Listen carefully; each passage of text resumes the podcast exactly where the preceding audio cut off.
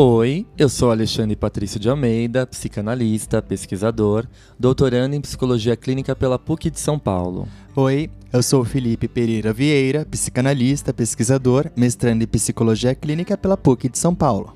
Essa é a segunda temporada do Pílulas Psicanalíticas, um quadro mais curto e dinâmico aqui do Psicanálise de Boteco. Nele, nós vamos falar de assuntos como amor, ansiedade, pânico, medo, inveja, ódio, tristeza, arte e diversas questões da vida cotidiana. Fiquem ligados, pois sua pílula semanal de psicanálise sai toda sexta-feira. Você não vai querer ficar fora dessa, né? Então, deita aí no divã e se joga nas suas neuroses. Fala pessoal, tudo bem? Sejam bem-vindos a mais um episódio do Psicanálise de Boteco. E no episódio de hoje, nós vamos falar um pouquinho, na verdade, eu vou falar porque esse episódio sou eu com vocês, porque o FI está em período de término de mestrado, realizando as pesquisas dele, naquela correria toda. E esse episódio foi gravado antes das nossas férias. Então a gente correu para gravar uma série de episódios para vocês e soltando enquanto a gente estivesse de férias após o Natal e o Ano Novo. Então, alguns uh, vão ter as participações do FI, outras vão ser gravadas só por mim e por aí vai. Bom, hoje eu vou falar de um tema que sempre aparece lá no Instagram, que é sobre a importância do descanso. Uh, quando a gente estava aqui pensando já nas festas de final de ano e depois na viagem que a gente ia fazer para tirar férias, uma viagem que, diga-se de passagem, ficou esperando aí, né, dois anos, esses dois anos de confinamento, de pandemia, até a gente poder voltar um pouco para essa normalidade que ainda não é uma normalidade, que ainda apresenta medo. Então a gente ficou pensando o quanto era importante esse momento de viagem, de lazer depois de dois anos que foram sentidos como um ano só. Na verdade, eu acho que o ano de 2020 e 2021, até sair a vacina, né, e a gente e a população toda ser vacinada, a gente viveu naquele ritmo de incerteza. Então, não tinha aquele estado de relaxamento que a gente precisa para criar, né? Estado de relaxamento, aqui só para lembrar um pouquinho, o Winnicott vai dizer que o bebê, quando vem ao mundo, ele apresenta estados relaxados e estados excitados. Né?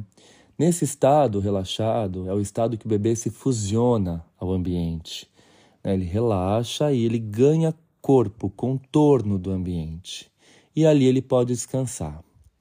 No entanto, esse estado relaxado só é alcançado quando a gente tem a confiabilidade de um ambiente previsível. Então agora a gente para para perguntar: como que a gente tem esse estado de confiabilidade dentro de um ambiente, naquele cenário caótico que foi apresentado pela pandemia, né? Com pessoas aí morrendo, com o descaso do governo, com toda a questão relacionada à vacina, as nossas próprias inseguranças.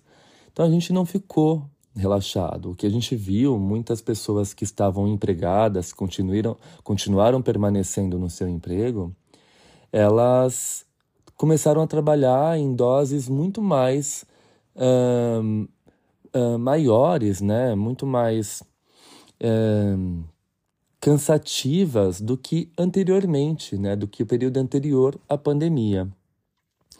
Muitos pacientes meus falam na clínica, né? Olha, Ale, eu não vi esses dois anos passarem, né? 2020 e 2021 virou uma coisa só e eu não vi passar. E aí 2022, quando começou a normalidade, né, ano passado, uh, a gente teve ali também algumas questões relacionadas uh, às finanças, muitas pessoas foram mandadas embora, a instabilidade comercial do Brasil, tudo isso dificultou, né, que as pessoas, que as famílias pudessem tirar férias. E aí a gente para para pensar, um ano que demandou tanto trabalho, que não possibilitou que a gente alcançasse esses estados relaxados devido à ausência de previsibilidade, quais são os impactos disso no nosso sofrimento psíquico? Né? Como que a gente consegue pensar essa ausência de relaxamento a partir da formação sintomática, né? E que sintomas que ela pode nos mostrar, nos trazer, né? Bom, então, como eu estava dizendo para vocês do processo maturacional de Winnicott, ele vai dizer que é importante que no estado relaxado o bebê possa contar com um ambiente cuidador que o segure, né? O famoso holding, que sustente, que mantenha aquela previsibilidade, aquele estado de confiança. Então, o bebê relaxa, descansa. E quando ele relaxa, ele descansa, ele consegue atingir níveis de não integração. Esses estados de não integração, quando a gente está ali, a gente se desmancha, né? Tem aquela brincadeira que a gente costuma dizer, aquele dito popular, né? Ah, cheguei do trabalho, me desmanchei no sofá.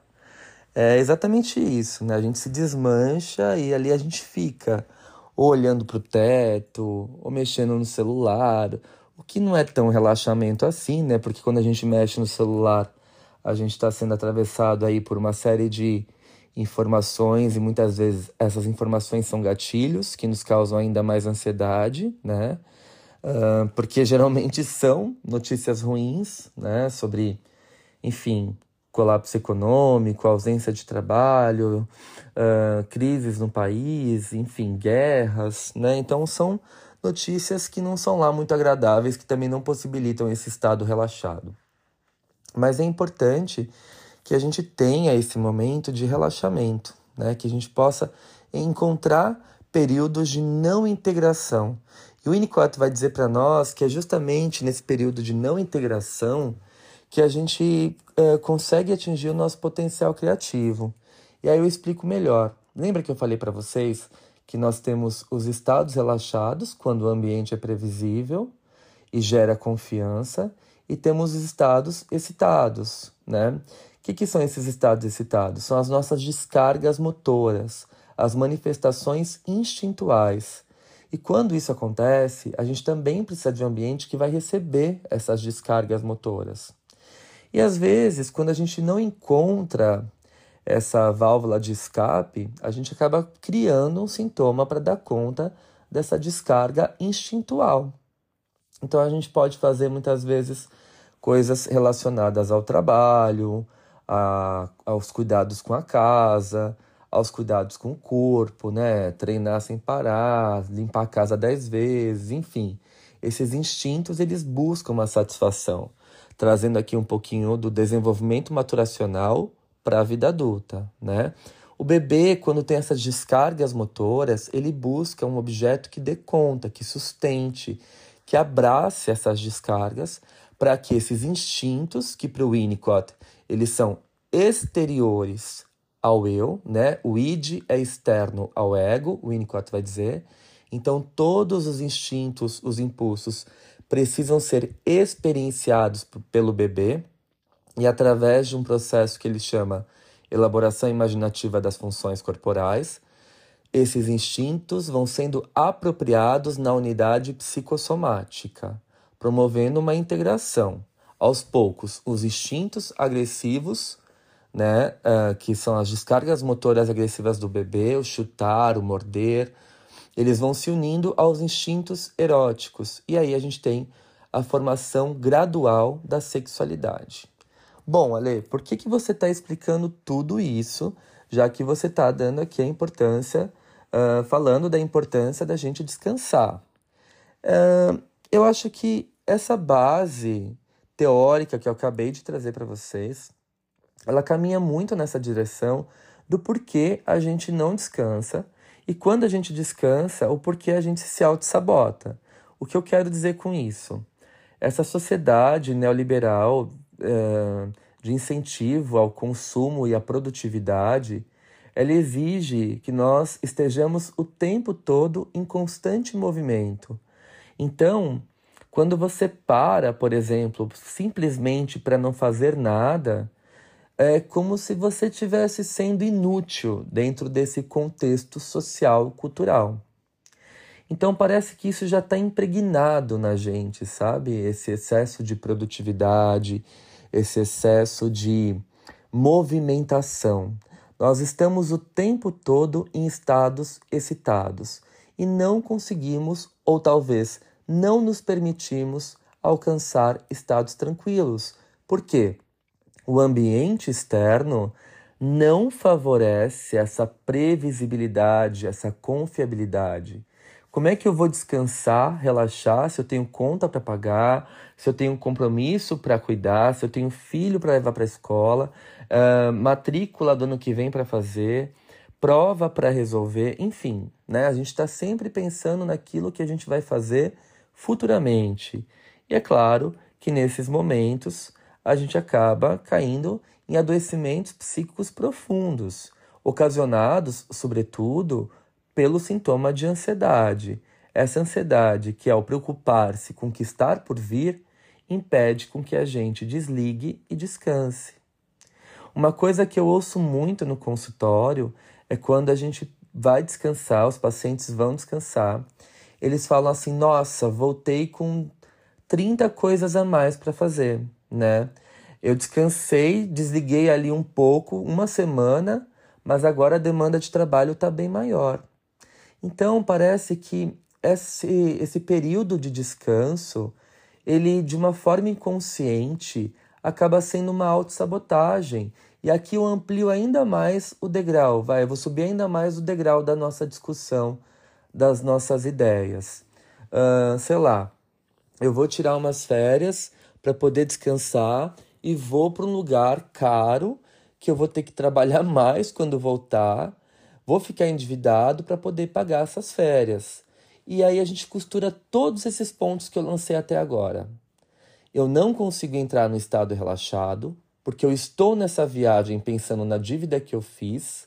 Essa dívida que eu fiz está relacionada à cultura neoliberal, da produtividade, do consumo, do gozo, que eu preciso mostrar que eu fiz aquela viagem cara, que eu fiquei num hotel bom, que eu comi num lugar caro, e isso supostamente preenche o vazio do meu eu. Lembrando que o vazio desse eu nunca é preenchido, né? principalmente se se trata de um eu que se formou a duras penas por conta de intrusões ambientais primitivas. A gente está falando aqui de um bebê desde o início que não pôde alcançar esses estados relaxados, né? Uh, e a gente vê muito isso nessa nova geração. A escolinha, esporte, né? Uh, judô, línguas, aula de arte. Essas crianças elas não alcançam um estado relaxado. Elas estão o tempo todo, o tempo todo ali preocupadas com a sua produtividade. Então, a mesma coisa vai acontecer uh, com o adulto, né? que precisa cumprir meta, que precisa entregar alguma coisa e que precisa atender a esse ideal de felicidade neoliberal. Faço uma viagem cara, né? Me endivido e enquanto eu tô lá estou pensando na dívida que eu tenho para pagar, né? Não curto nenhum momento daquela viagem, a não ser postar as fotos, o que é algo também muito automatizado, né? O que a gente vê assim recentemente eu tive no Chile, né, em Santiago, e aí uh, eu e o Felipe nós víamos com frequência, assim, a gente sentava, apreciava a paisagem, ficava horas olhando o sol ali atrás, né, daquelas casas, tirava uma foto uma ou outra, né, uh, e acabou. A gente saía do celular e sentia o ambiente, sentia o som, a, a voz das pessoas, né, uh, o movimento dos carros uh, os cachorrinhos passeando na rua com seus donos. É, era tão divertido poder observar essa diferença cultural existente nesses países, né? Essas delicadezas da vida. Então, de repente, quando você está lá preocupado em mostrar para o outro aquilo que você supostamente conquistou, você não frui do momento atual, né? Então, por isso que essa frase, tão comum na atualidade, tirei férias e voltei ainda pior, está uh, sendo utilizada com tanta frequência pelos nossos pacientes e pelos indivíduos de forma geral. É claro que uh, o tema desse episódio é falar da importância do descanso. E aqui vem o outro lado da balança. O bebê que não encontra estados relaxados, que não pode entrar em momentos de não integração, ele não vai ter contato com o seu gesto criativo, com a sua criatividade primária, com o seu gesto espontâneo.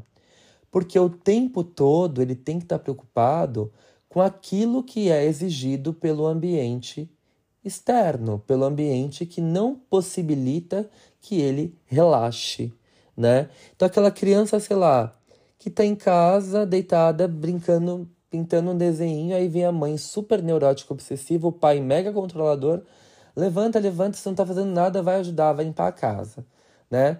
Então a criança não tem um momento dela de lazer com ela mesma. Né? E aqui eu já não estou falando mais de um bebê, eu estou falando de uma criança de 3, 4 anos que estar sozinha em contato com ela mesma é, incomoda os pais, né? Eu lembro que eu passava horas brincando sozinho e meus pais me deixavam, né? Com exceção dos compromissos da escola. Olha, agora você vai parar, vai guardar seu brinquedo e vai fazer as suas atividades. Mas só que eu consegui encontrar esses estados relaxados. E é curioso que a gente sempre precisa uh, de um ambiente confiável para alcançar esses estados. Então, eu brincava sozinho, atingi o meu potencial criativo, me permitia entrar em zonas de não integração porque meus pais estavam ali. Isso se costura completamente com a tese winnicottiana da capacidade de estar só, que o Winnicott vai falar que nós só desenvolvemos a capacidade de estar só se no início da vida estamos só na frente de alguém, né? De uma figura cuidadora que está ali nos acompanhando. Então, voltando agora, depois desse vai e volta que eu estou fazendo, esse episódio está um vai e volta, né? Eu acho que eu estou aqui, eu mesmo oscilando em estados relaxados, estados, estados excitados, né? Eu mesmo. Eu falei o que ia falar, estados relaxados, estados uh, tranquilos, né? Uh, não, são estados relaxados, estados excitados. Quando tem essa descarga motora, essa preocupação com a intrusão ambiental. Mas olha só, uh, o que eu quero dizer com isso?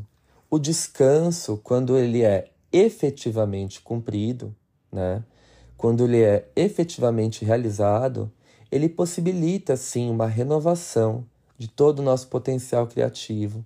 Né? Ele tira a gente daquele lugar de peso, de demanda, de entrega, de responsabilidade, porque você começa a se permitir a entrar em estados de não integração.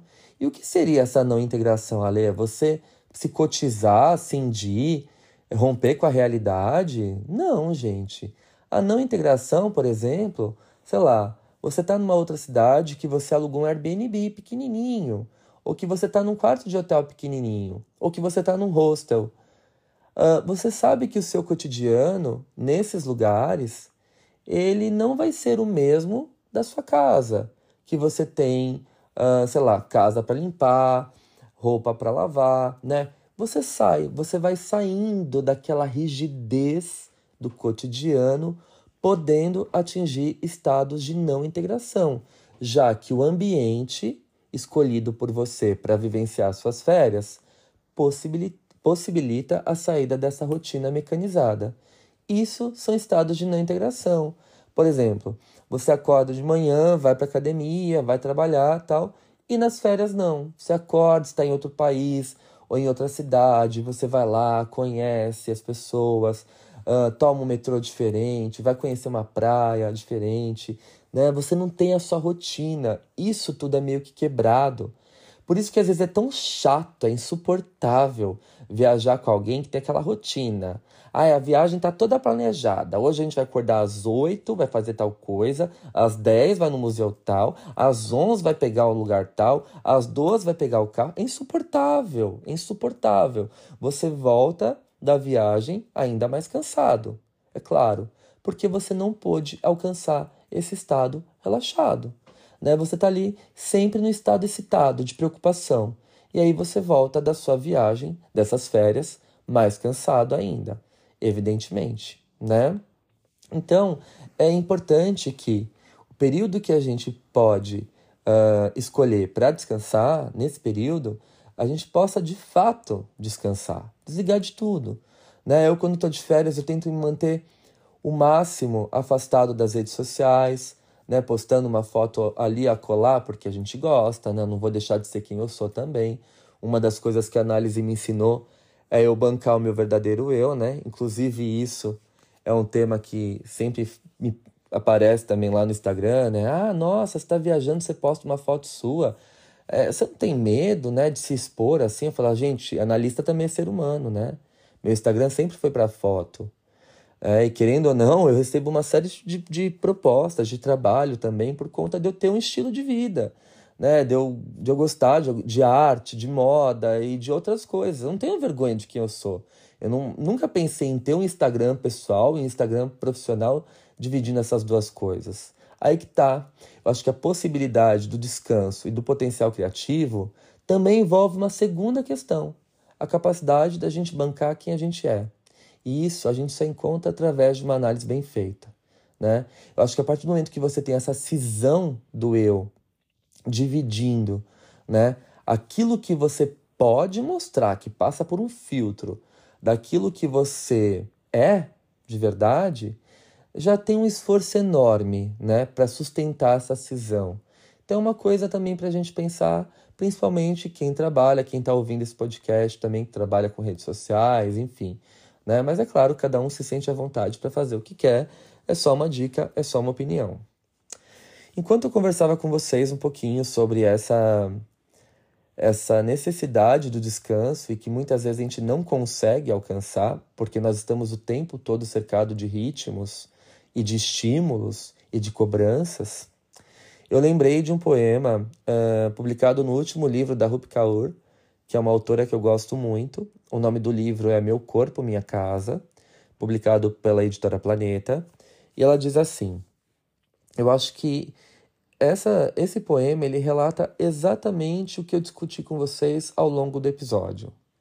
Ela diz: Eu me cobro demais, acho que todo mundo se esforça mais que eu, e que vou acabar ficando para trás porque não trabalho tão rápido, nem com tanta disposição, e que tudo é em vão. Eu não tomo café da manhã com calma, eu vou comendo no caminho. Eu ligo para minha mãe quando dá tempo, senão Qualquer conversa me atrasa. Deixo para depois todas as coisas que não me ajudam a realizar meus sonhos, como se o que deixo para depois não fossem os meus próprios sonhos.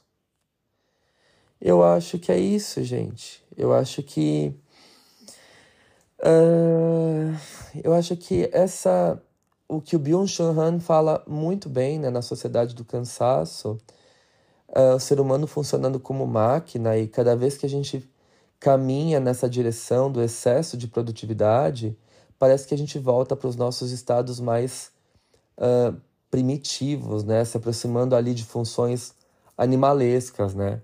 Porque quem tem que uh, tá ali comendo a sua presa e prestar atenção se não vai vir um outro animal da selva uh, roubar aquilo que você está comendo, né? É um animal selvagem. Então parece que a gente está voltando para uma selvageria, né? Eu tô aqui uh, gravando podcast, mas daqui a pouco estou pensando no livro que eu vou escrever, daqui a pouco eu vou treinar, daqui a pouco. Opa, peraí. Uma das coisas que eu tenho aprendido, inclusive no meu próprio processo de análise, né?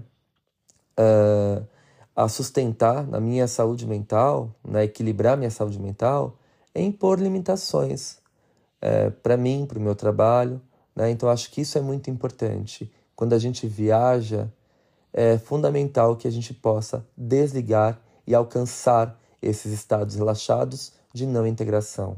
Essa não integração possibilita que a gente atinja o espaço potencial, espaço potencial e por fim a nossa zona transicional, que é aquela zona que não está nem na realidade objetiva, nem na realidade subjetiva, ela está naquela transição, é o entre, é onde eu posso habitar para criar e é onde está a riqueza simbólica da vida. Eu acho que só essa riqueza simbólica da vida que possibilita que a gente descanse de verdade, que a gente possa prestar atenção nos detalhes de, de tudo aquilo que a gente presencia enquanto nós estamos de férias ou enquanto nós estamos tirando um final de semana para descansar em casa. Eu acho que essa é a grande lição que o Winnicott nos deixa, assim como muitos outros analistas. Esse episódio ele teve um, uma orientação muito mais da linha da linhagem winnicottiana, mas eu posso fazer outras leituras psicanalíticas acerca do mesmo tema, né?